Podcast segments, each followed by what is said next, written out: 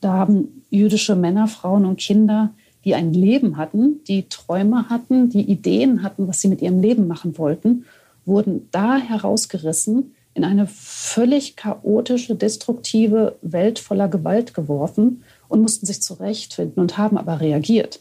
Die haben dort weitergelebt, die haben reagiert, die hatten Strategien, die haben versucht zu überleben.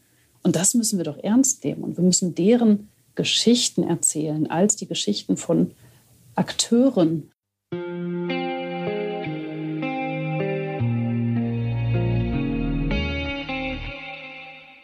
1700 Jahre jüdisches Leben in Deutschland. Dies ist der Podcast zum Festjahr. Ich bin Shelley Kupferberg, freie Journalistin und Moderatorin und befrage die unterschiedlichsten Menschen in diesem Jahr, die sich mit Themen ja rund um jüdisches Leben in Deutschland beschäftigen. Dazu gehört auch die Historikerin Prof. Dr. Andrea Löw. Sie ist stellvertretende Leiterin des Zentrums für Holocaust-Studien am Institut für Zeitgeschichte München und lehrt an der Uni Mannheim. Sie forscht zum Holocaust besonders besonders im besetzten Osteuropa und hat zahlreiche Publikationen vorgelegt. Und derzeit ist sie für mehrere Monate in den USA als Senior Scholar in Residence am United States Holocaust Memorial Museum in Washington, D.C. Andrea, ich grüße dich dort. Hallo. Hallo und herzlichen Dank für die Einladung. Und ich erlaube mir, dass du, liebe Andrea, weil wir uns bereits kennenlernen durften bei einer ja, Veranstaltung, allerdings nicht in Washington, sondern vor einigen Monaten in Berlin. Andrea, wenn man sich deinen beruflichen Werdegang anschaut, dann ist das zentrale Thema deiner Forschung seit jeher der Holocaust gewesen, in unterschiedlichsten Fragestellungen. Macht es für dich mental einen Unterschied, das Thema jetzt in den USA zu beforschen für einige Monate oder aber in Deutschland? Das, der Ort macht für mich keinen großen Unterschied. Also, dass ich jetzt in Washington sitze, ändert mental nicht viel. Ähm, es kommen allerdings dann doch Dinge dazu, die etwas ändern, nämlich, dass ich zum Beispiel hier am United States Holocaust Memorial Museum in einem Umfeld bin, ähm, das anders ist. Und zwar hatte ich zum Beispiel letzte Woche die ähm, wirklich wunderbare Gelegenheit, mit einer Gruppe Holocaust-Überlebender, die hier als Volunteers, also als freiwillige Helfer am Museum tätig sind, mich leider nur virtuell wegen der Pandemie, aber immerhin zu treffen und diesen, ähm, es waren etwa 30 ähm, Holocaust-Überlebenden, von meinen Forschungen zu erzählen und zu berichten, ähm, an welchem Projekt ich hier in Washington gerade arbeite. Und die haben mir dann ihr Feedback gegeben und haben erzählt, ähm, was sie damit zu tun haben, was ich hier erforsche und was sie erlebt haben. Und das sind natürlich Sachen, die sehr, sehr besonders sind.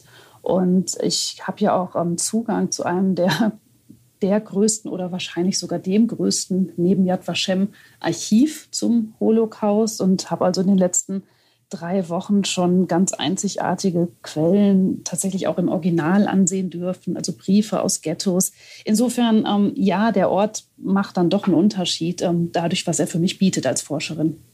Auf die Begegnung mit diesen Überlebenden äh, möchte ich später ganz gerne nochmal eingehen. Das ist ja in der Tat eine Besonderheit, eine solch große Gruppe von gleich ungefähr 30 ja. Menschen noch in diesen Zeiten zu erleben.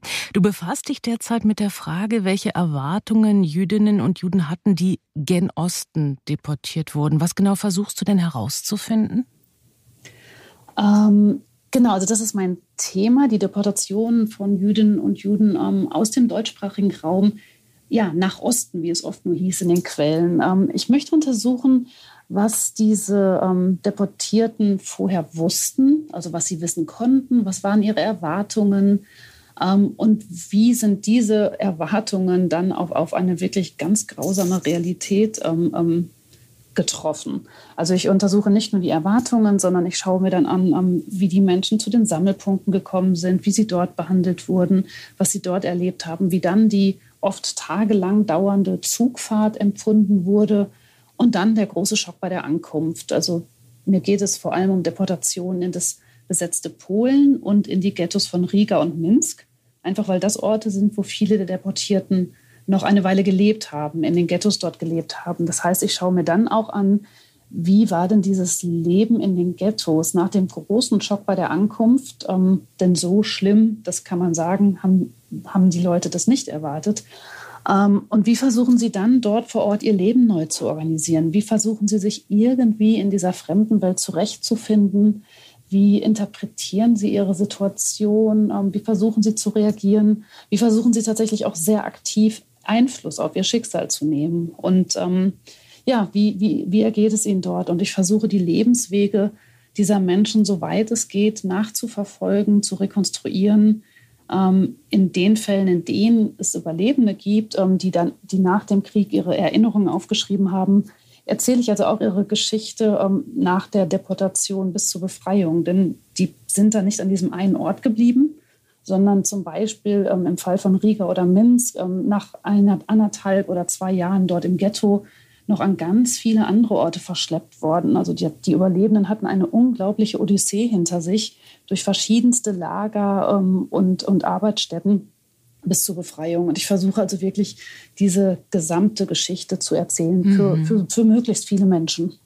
Nun macht es natürlich einen Unterschied, ob ein überlebender Mensch nach dem Krieg seine oder ihre Erinnerungen aufgeschrieben hat oder unmittelbar in der Situation. Deswegen nochmal meine Frage, wie recherchierst du dieses Thema? Welche Unterlagen gibt es überhaupt hierzu?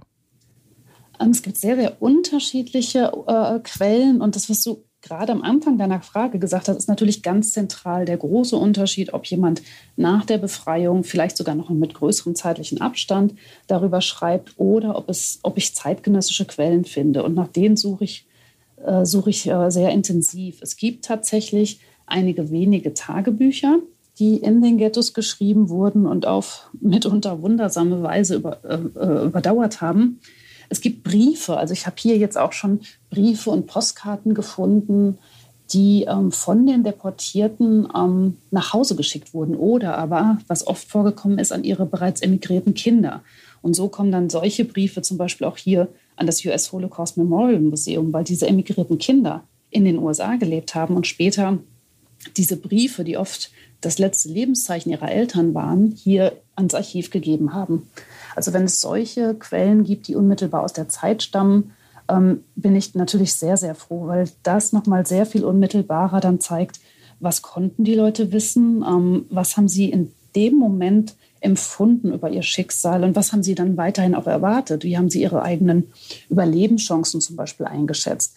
Das kann ich äh, natürlich aus zeitgenössischen Quellen sehr viel genauer rekonstruieren, als das der Fall wäre bei nachträglich geschriebenen Überlebendenberichten. Aber auch letztere suche ich und habe auch schon sehr viele gefunden. Sehr viele ähm, Überlebende haben recht unmittelbar nach der Befreiung in Briefen an, über, an Verwandte, ähm, in denen sie davon berichtet haben, dass sie überlebt haben, aber eben auch, wie sie überlebt haben, ähm, schon ihren Lebensweg in den Lagern und Ghettos aufgeschrieben. Also das ist dann auch noch relativ unmittelbar. Ja. Ich suche nach Orten, ich suche nach Namen, ähm, und, und versuche möglichst viele so derartiger persönlicher Quellen zu finden. Ja, sicherlich ist es auch interessant, nochmal Erinnerungen, die sozusagen dann retrospektiv geschrieben worden sind, also nach dem Überleben, nach dem Krieg, damit abzugleichen, wie denn der Lebensweg genau seinen Lauf nahm und was die Menschen dann tatsächlich an den jeweiligen Stationen erlebt haben. Hast du denn einige Erkenntnisse bereits äh, über solche Biografien vorliegen? Du sagtest ja, es gibt Briefe, es gibt Postkarten, es gibt diese Erinnerungen. Kannst du uns vielleicht mal so ein Beispiel schildern oder auch die wundersame Art und Weise, wie einige dieser Unterlagen überlebt haben?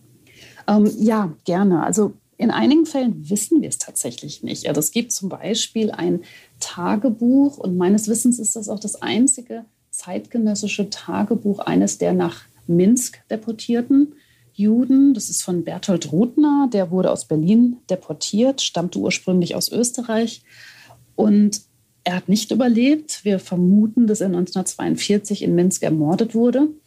Sein Tagebuch ist aber, und wir wissen einfach nicht wie, ähm, nach dem Krieg zu einem seiner Vorkriegskameraden ähm, gelangt. Und der wiederum hat es vor sehr, sehr vielen Jahren meinem eigenen Institut, dem Institut für Zeitgeschichte und dessen Archiv übergeben. Ähm, und wir wissen nicht genau, wie das passiert ist. Ein anderes Beispiel, ein Wiener Jude, Oskar Rosenfeld, der in das Ghetto von Litzmannstadt oder Lodz deportiert wurde, auch nicht überlebt hat. Er wurde im Sommer 1944 in Auschwitz ermordet. Ähm, dessen Tagebuch ist über ein, mit, gemeinsam mit einem Überlebenden nach dem Krieg nach Australien gereist und ist dann später in Australien aufgetaucht und ähm, ist jetzt im Original in der Gedenkstätte Yad Vashem im Archiv.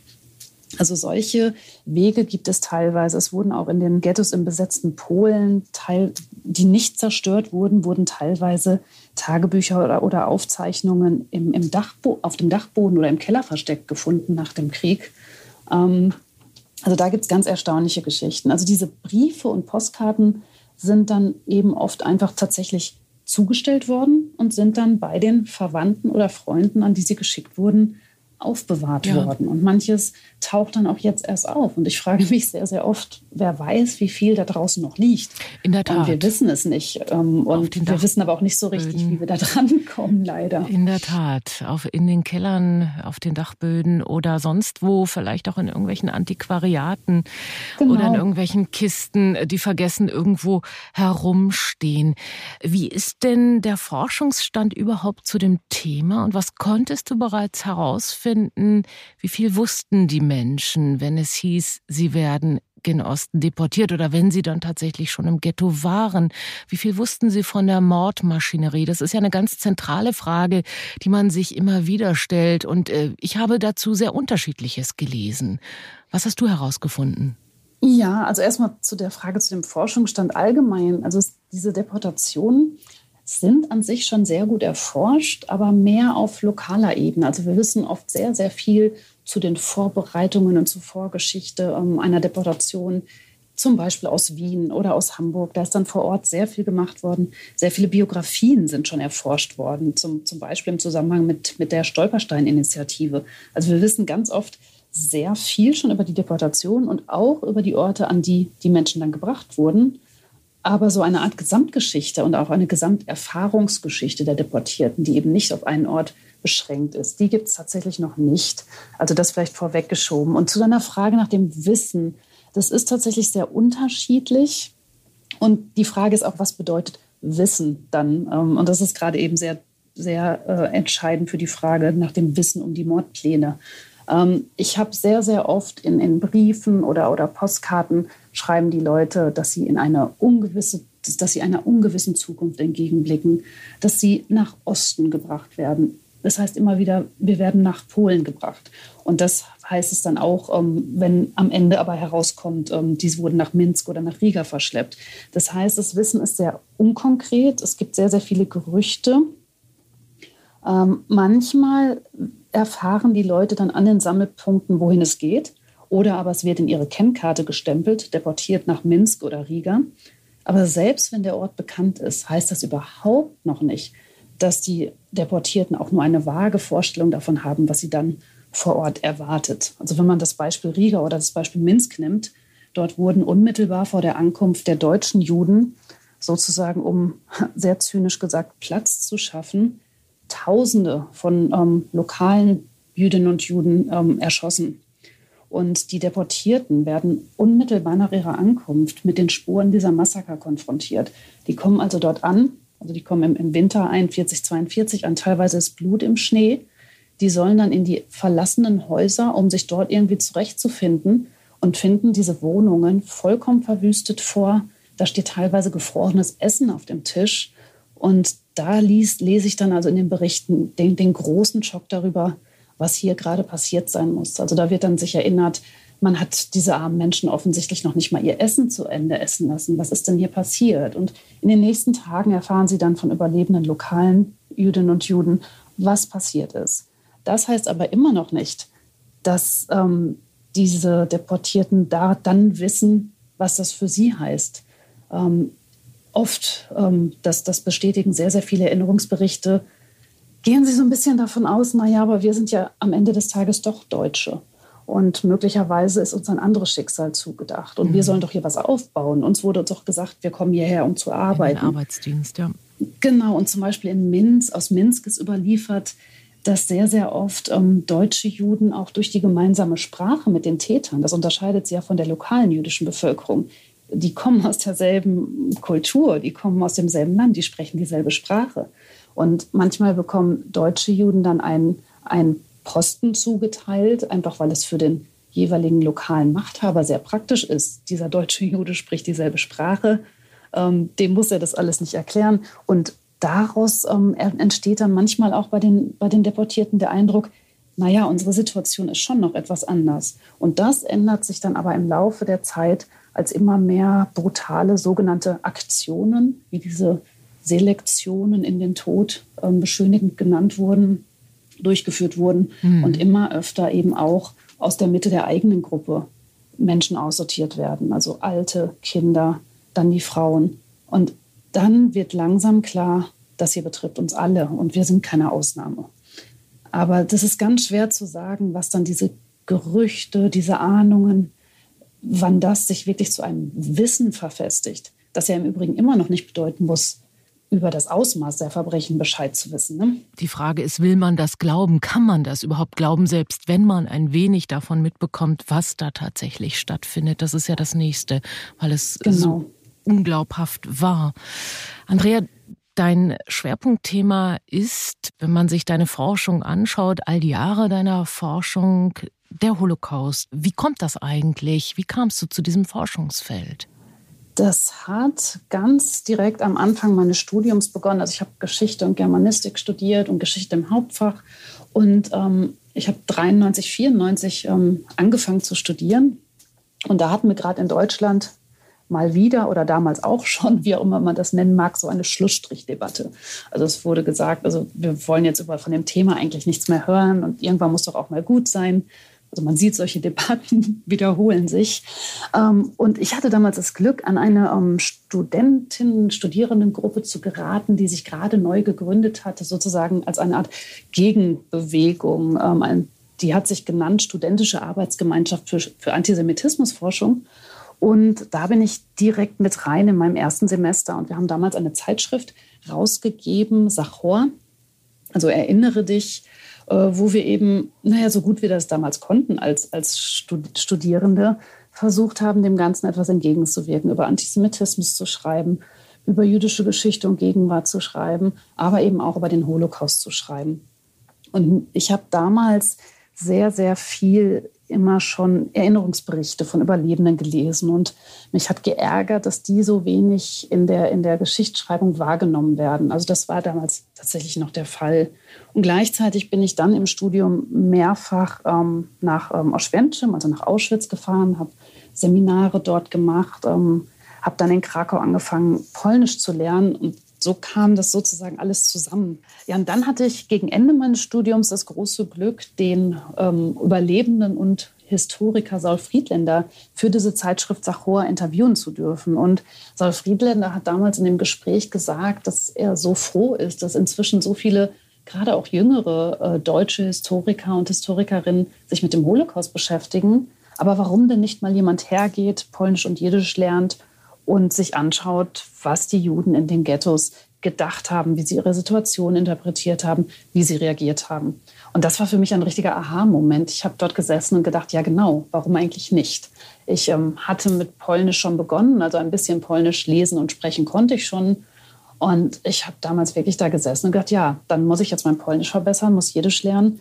Und dann schaue ich mir das an. Und ich bin dann damals schon für meine Magisterarbeit, die ich über ähm, das Ghetto, also über, über Juden und Jüdinnen im, im Ghetto in Lodz oder Litzmannstadt geschrieben habe, dafür dann schon ins Archiv nach Warschau gefahren, also ins Jüdische Historische Institut und dort ins Archiv und habe dort ähm, Quellen gelesen. Das ist natürlich ein großer Vorteil, dass du die polnische Sprache dann auch gelernt hast und so nochmal ganz andere Einblicke und Perspektiven hattest. Du hast gerade schon einen Punkt so en passant angesprochen. Man hat damals, sagst du, Zeitzeugenberichte und überhaupt Zeitzeugen, Zeitzeuginnen gar nicht so ernst genommen für die Forschung. Äh, in vielerlei Hinsicht wurde ihnen vorgeworfen, sie seien voreingenommen. Man hat auch in der Antisemitismusforschung nach dem Zweiten Weltkrieg im Übrigen Jüdinnen und Juden eher immer unterstellt, naja, sie seien voreingenommen und nicht objektiv und wissenschaftlich genug. Das hat sich ja tatsächlich mit den Jahrzehnten erst verändert und heute reden wir immer davon, die Zeitzeuginnen, sie sind bald nicht mehr unter uns und was passiert eigentlich dann mit der Erinnerung? Und äh, heute haben diese Zeitzeuginnen ein ganz großes Gewicht. Also da gab es einen großen Wandel. Wird er denn von den Zeitzeuginnen, mit denen du jetzt auch zum Beispiel im Gespräch warst, so wahrgenommen, dass es sich da irgendwas getan hat? Ähm, das fällt mir jetzt schwer, das zu beurteilen, weil in den Zeiten, in, in denen gar nicht so sehr Zeitzeugen zugehört wurde, hatte ich tatsächlich auch keinen Kontakt. Insofern ähm, kann, ich, kann, ich, kann ich schlecht etwas zu diesem Wandel sagen. Und diese Gruppe jetzt zum Beispiel, mit denen ich jetzt hier am Museum zu tun hatte, die sind einfach schon seit Gründung des Museums, also seit 20, 30 Jahren, sind die da aktiv und, und sprechen mit Leuten und engagieren sich hier im Museum. Insofern ist es ein, ein, ein Wandel, der ja schon sehr, sehr lange eigentlich ähm, stattgefunden hat oder stattfindet. Deshalb kann ich gar nicht so, so sehr sagen, inwieweit die heute jetzt das so wahrnehmen. Ich glaube, jetzt geht es gerade fast eher in die andere Richtung. Also ich habe den Eindruck, dass diejenigen, die Zeitzeuginnen, die sich jetzt noch zu Wort melden, eher das Gefühl haben, um Himmels Willen, es ist wirklich wichtig, dass wir das machen, ja. wenn wir uns anschauen, wie die Situation sich gerade nämlich wieder verschlechtert. Und um, also wenn wir uns die, die ganzen unsäglichen Corona-Maßnahmen, ähm, Demonstrationen anschauen, wo dann ähm, Leute sich mit Anne Frank vergleichen und sich einen Judenstern mit dem Wort ungeimpft anheften. Ähm, wenn ich mir vorstelle, wie, wie mich das schon empört, mag ich mir überhaupt nicht vorstellen, was in Zeitzeugen vorgeht, wenn die das sehen. Und das ist ja auch zuletzt immer mal wieder ähm, vorgekommen, dass das Überlebende sich dann zu Wort gemeldet haben um dort dann aber bitte noch mal was zu, zu sagen. Also möglicherweise wird der Wandel gerade eher schon wieder in eine, in eine andere, in eine schwierigere Richtung wahrgenommen, fürchte ich. Ja, durch die äh, tagesaktuelle Politik. Das ist, glaube ich, auch in vielen Ländern derzeit so. Aber gerade in Deutschland wird darüber natürlich ganz viel diskutiert. Und wir haben in den letzten Tagen und Wochen wieder auch viel über den Holocaust in Deutschland lesen können. Im Bezug auf pandemische Unarten, wie du sie gerade geschildert hast, ja, und ähm, irgendwelche Leute, die meinen, sich da vergleichen zu müssen in dieser Corona-Maßnahmensituation, was natürlich komplett absurd und auch wirklich angsterregend ist. Aber es ging auch sehr viel in diesen Tagen rund um den 80. Jahrestag der Wannsee-Konferenz mhm. und rund um den 27. Januar, also dem Internationalen Gedenktag für die Opfer des Holocaust, um die Frage, wie wir eigentlich in Zukunft mit der Erinnerung umgehen werden in Zeiten, in denen es also immer weniger Zeitzeugen geben wird. Was für Beobachtungen machst du denn hierzu? Wo stehen wir? Wie werden wir in Zukunft erinnern können? Ich könnte mir vorstellen, dass das auch ein großes Thema ist im äh, großen Holocaust Memorial Museum. Ja, ja, und das sind tatsächlich auch Fragen, die mich sehr umtreiben und ich versuche gerade zu sortieren, wo ich mit meiner Antwort anfange. Also zunächst einmal etwas, was ja immer, wenn es um Erinnerung geht und um gerade auch um diese Gedenktage, also wie jetzt auch zum, zum Jahrestag der Wannsee-Konferenz, ähm, schwingt ja sehr oft in Reaktion so ein bisschen mit, ja, aber wissen wir das nicht schon alles und haben wir das nicht alles schon gehört, erforscht und so weiter. Also dazu möchte ich erstmal sagen, dass sich die Forschung zum Holocaust in den letzten Jahren wirklich nochmal sehr, sehr weiterentwickelt hat. Die Forschung ist immer internationaler geworden. Also es hat ja auch einen Grund, dass, also ich als deutsche Forscherin sitze jetzt hier gerade in den USA, um meine Forschung voranzutreiben und lese zum Teil Quellen, die in Osteuropa überliefert sind. Also das zeigt ja schon, wie, wie international Holocaust-Forschung ist. Und in den letzten Jahren ist sie immer ausdifferenzierter geworden. Ähm, wir, wir stellen andere Fragen, als das noch vor vielen Jahren der Fall war. Und da müssen wir uns natürlich immer wieder die Frage stellen, wie, wie schaffen wir es denn, und damit komme ich zur Frage der Erinnerungskultur, wie schaffen wir es denn, diese Ergebnisse tatsächlich auch in eine breitere Öffentlichkeit zu bringen? Und wie schaffen wir es, dass Leute uns zuhören, dass Leute sich dafür interessieren und eben gerade auch diejenigen, die das nicht schon tun. Also ich habe oft das Problem, ich, ich halte dann öffentliche Vorträge über meine Themen und die Leute kommen und die stellen interessierte Fragen. Und das ist wunderbar. Aber das sind ja die, die ohnehin kommen, die sich für das Thema interessieren und die ohnehin kommen. Und die große Frage ist ja, wie erreichen wir all die anderen da draußen? Und ähm, da gibt es Umbrüche. Eine, zum einen natürlich, du hast es gerade schon gesagt, es gibt kaum noch Zeitzeugen, es gibt kaum noch Überlebende, die davon berichten können. Und das ist ein, ein riesiger Einschnitt, eine ganz große Zäsur, Wir haben aber die Quellen, wir haben die Quellen dieser Menschen. Und ich plädiere immer, immer, immer dafür, lasst uns gerade auch in der Erinnerungskultur zurückkehren zu diesen Quellen. Wir haben Tagebücher, wir haben Berichte, wir haben zum Beispiel ähm, die, die wahnsinnigen Quellen, die die Gruppe um Emanuel Ringelblum im Warschauer Ghetto gesammelt hat. Das war das Untergrundarchiv des Warschauer Ghettos. Die haben dokumentiert, die haben Interviews mit Ghettobewohnern geführt die sonst nicht aufschreiben würden, um einfach auch um die Perspektive auch wirklich der Ärmsten und verschiedenster Schichten zu dokumentieren. Und die haben all das gemacht, damit wir später erinnern und damit ihre Perspektive überliefert wird, damit nicht auch noch die Erinnerung den Tätern überlassen wird. Mhm. Und ich glaube, das ist ein Einspruch, den sollten wir sehr, sehr ernst nehmen. Und wir sollten immer wieder in der Erinnerungskultur zurückkehren zu diesen Quellen und sollten die Geschichten dieser Menschen erzählen, sollten individuelle Geschichten erzählen, sollten Geschichten erzählen, mit denen junge Menschen heute auch etwas anfangen können. Also wir müssen die Leute ja irgendwie abholen. Dazu gehört, finde ich, auch ganz, ganz wichtig, weg von einem reinen Opfernarrativ hin zu der Schilderung, da haben jüdische Männer, Frauen und Kinder, die ein Leben hatten, die Träume hatten, die Ideen hatten, was sie mit ihrem Leben machen wollten, wurden da herausgerissen, in eine völlig chaotische, destruktive Welt voller Gewalt geworfen und mussten sich zurechtfinden und haben aber reagiert. Die haben dort weitergelebt, die haben reagiert, die hatten Strategien, die haben versucht zu überleben. Und das müssen wir doch ernst nehmen. Und wir müssen deren Geschichten erzählen, als die Geschichten von Akteuren, nicht als die Geschichte von reinen Opfern, mit denen ja. jemand etwas gemacht hat. Und da kommen wir auch schon zu deinem großen Forschungsgebiet des jüdischen Widerstands. Ganz kurz, das Ringelblum-Archiv, ist es nicht das Archiv, das man in einer Milchkanne gefunden hat im Warschauer Ghetto? Genau, Milchkannen und, ähm, Koffer, ähm, und Metallkisten waren das. Also Emanuel mhm. Ringelblum und seine Gruppe haben beginnend im Sommer 1942, als die große Deportationsaktion ähm, stattgefunden hat, wo ähm, ähm, hunderttausende Juden aus dem Warschauer Ghetto ins Vernichtungslager Treblinka deportiert wurden. In diesem Sommer 1942 haben sie angefangen, ähm, die Akten zu verstecken, also genau in, in, in Blechkisten und später im Frühjahr 1943 nochmal ähm, genau in Blechkisten und in Milchkannen. Ich weiß gerade nicht, welches war. Milchkannen kann man die, nämlich auch bei euch im Museum sozusagen sehen, ne? im Holocaust Memorial Genau, Museum. genau. Ähm, die Originale sind also im Jüdischen Historischen Institut in Warschau ähm, auch zu sehen. Dort sind auch die Originale der, der ähm, überlieferten Dokumente, also die allermeisten, also bis auf einen dritten Teil, der später versteckt wurde, sind die ähm, Dokumente wirklich nach dem Krieg ähm, gefunden worden, gesichert worden, gehören heute zum UNESCO-Weltkulturerbe. Und das sind wirklich wahnsinnige Quellen. Ähm, ja. Ja. Kommen wir zum jüdischen Widerstand. Ein großes Forschungsgebiet von dir und äh, damit auch ein Forschungsgebiet, das ja hierzulande, ich rede jetzt von Deutschland, eher eine untergeordnete Rolle spielt oder wenig Beachtung findet in der Erinnerungskultur im großen Narrativ des Holocausts. Das war zum Beispiel in Israel anders. Da gehört der Aufstand des Warschauer Ghettos zum Beispiel zu einem ganz wichtigen Holocaust-Narrativ, also die jüdische Gegenwehr. Man hat sich nicht einfach so von den äh, Verhältnissen überrollen lassen und sich ergeben wehrlos. Das hatte sicherlich auch psychologische und politische Gründe, gerade in den ersten Jahren des jungen Staates Israels. Warum ist das Thema in Deutschland eher unterbelichtet? Welche Theorie hast du dazu?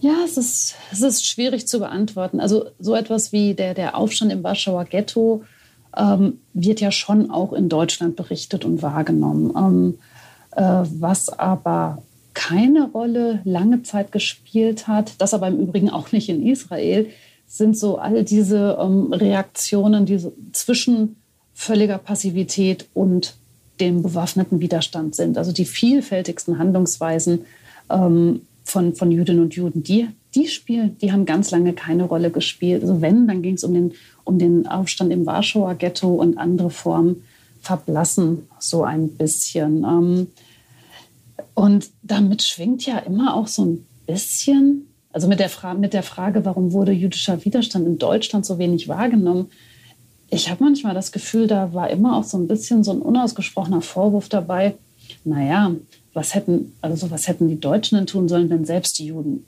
selbst sich nicht gewehrt haben? Ähm, es ist jetzt ein bisschen überspitzt formuliert, aber es hat so etwas von, naja, so ein bisschen waren die auch selbst schuld. Die hätten ja mal vorher emigrieren können, ähm, äh, die hätten sich ja wehren können, die hätten ja nicht zur Deportation gehen müssen. Naja, das ist eine berechtigte Frage, die natürlich auch von Nachgeborenen der Opfer gestellt worden sind. Warum habt ihr euch nicht gewehrt? Warum habt ihr das nicht alles vorher hab, also kommen sehen? Äh, warum, warum, warum? Genau, warum, warum? In der Tat ist das ja eine Fragestellung, die es gab. Genau. Auf beiden Seiten möglicherweise.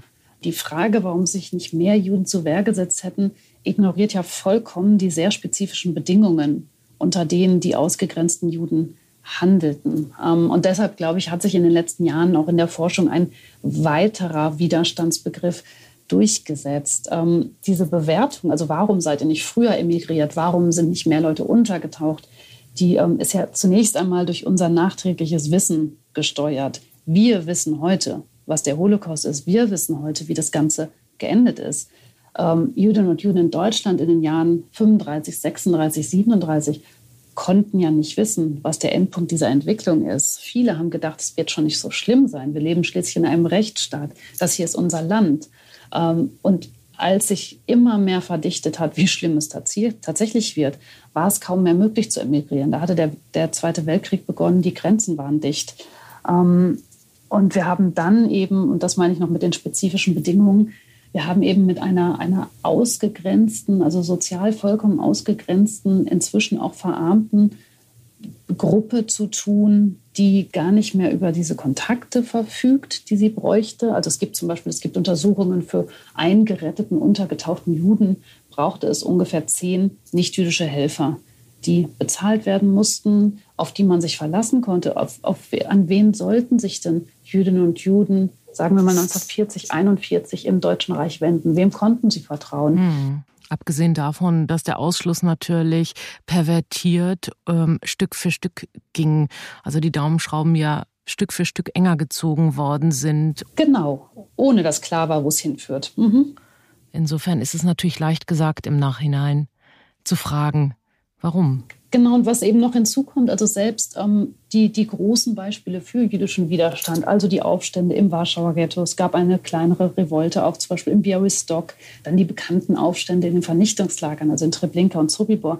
Also selbst ähm, in, den, in den Widerstandsgruppen ähm, im besetzten Osteuropa ähm, war höchst umstritten, wie Widerstand aussehen soll. Also um ein Beispiel zu nennen aus den Ghettos, es war immer wieder auch die, die Angst vorhanden, nicht nur bei den sogenannten Judenräten, sondern auch bei großen Teilen der Bevölkerung, dass es im Falle ähm, einer Widerstandsbewegung ähm, zu einer Kollektivstrafe kommen würde.